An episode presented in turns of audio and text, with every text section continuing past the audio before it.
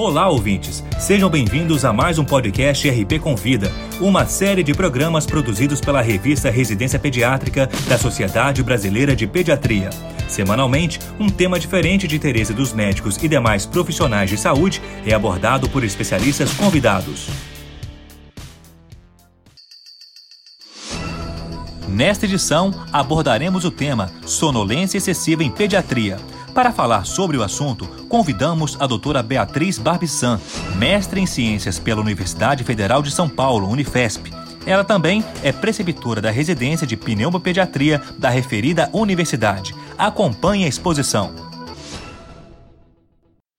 A sonolência excessiva é definida por uma incapacidade em manter-se alerta e desperto na fase ativa do dia.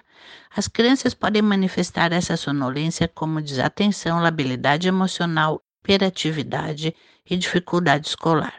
Deve-se pensar em investigar a sonolência quando esta tiver duração de pelo menos três meses e após excluir outros distúrbios médicos e psiquiátricos do sono e uso de medicações e ou substâncias. Para diagnosticar e quantificar a sonolência, o teste das múltiplas latências do sono é um dos mais importantes. É um exame polissonográfico diurno que testa a rapidez com que o indivíduo adormece num ambiente calmo e a chance de apresentar sono REM nessas sonecas diurnas. Outra forma de diagnosticar e quantificar a sonolência são os questionários ou escalas de sonolência. A mais conhecida é a escala de sonolência de Epworth, na qual o paciente pontua a chance de adormecer em oito situações propícias ao sono, como descansar depois do almoço, por exemplo. O resultado da soma dos pontos maior do que 10 é sugestivo de sonolência excessiva. Para termos a ideia mais precisa possível do tempo e dos horários de sono do paciente, o diário do sono é um instrumento simples e prático.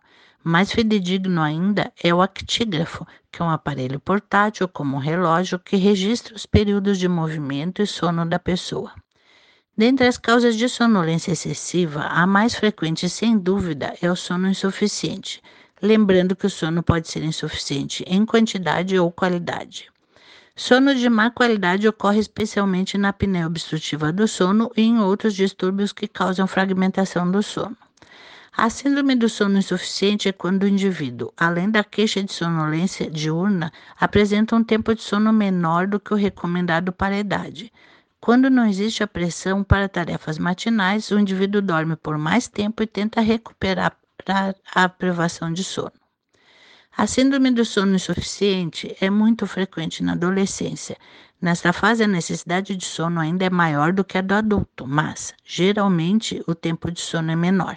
Somam-se para isso o atraso de fase fisiológico da adolescência, que é a tendência a dormir mais tarde e acordar mais tarde, e a excessiva atividade de iluminação artificial durante a noite.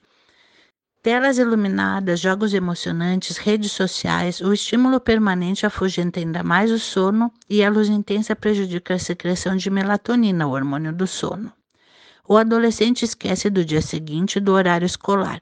O resultado disso será um déficit crônico de sono que vai se manifestar como sonolência excessiva diurna e suas consequências, como o mau desempenho escolar, que muitas vezes é a principal queixa que leva ao consultório. Outras disfunções que levam à quantidade de sono insuficiente são a síndrome do atraso de fase, que é um distúrbio em que o indivíduo dorme e acorda bem mais tarde do que o normal, entrando em desacordo com o ritmo cotidiano normal e a síndrome do dormidor longo, em que o indivíduo tem uma necessidade de sono maior do que o geral da população. Em todos os distúrbios citados até aqui, a sonolência diurna se resolverá se o paciente corrigir o seu tempo de sono. Existem doenças neurológicas, entretanto, em que ocorrem falhas dos sistemas promotores de vigília. A mais importante delas é a narcolepsia, que consiste na falha de, da secreção de um neurotransmissor, a hipocretina, que age na promoção da vigília e na regulação do sono REM.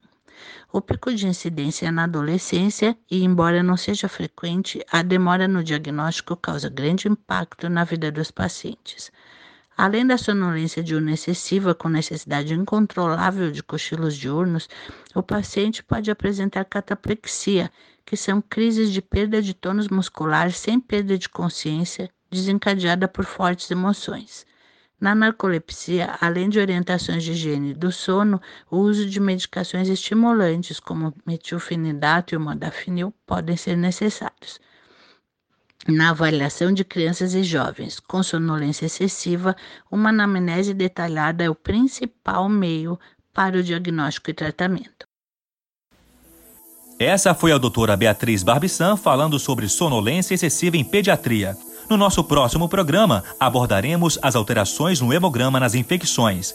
Para ouvir outros podcasts, acesse a página da revista Residência Pediátrica na internet.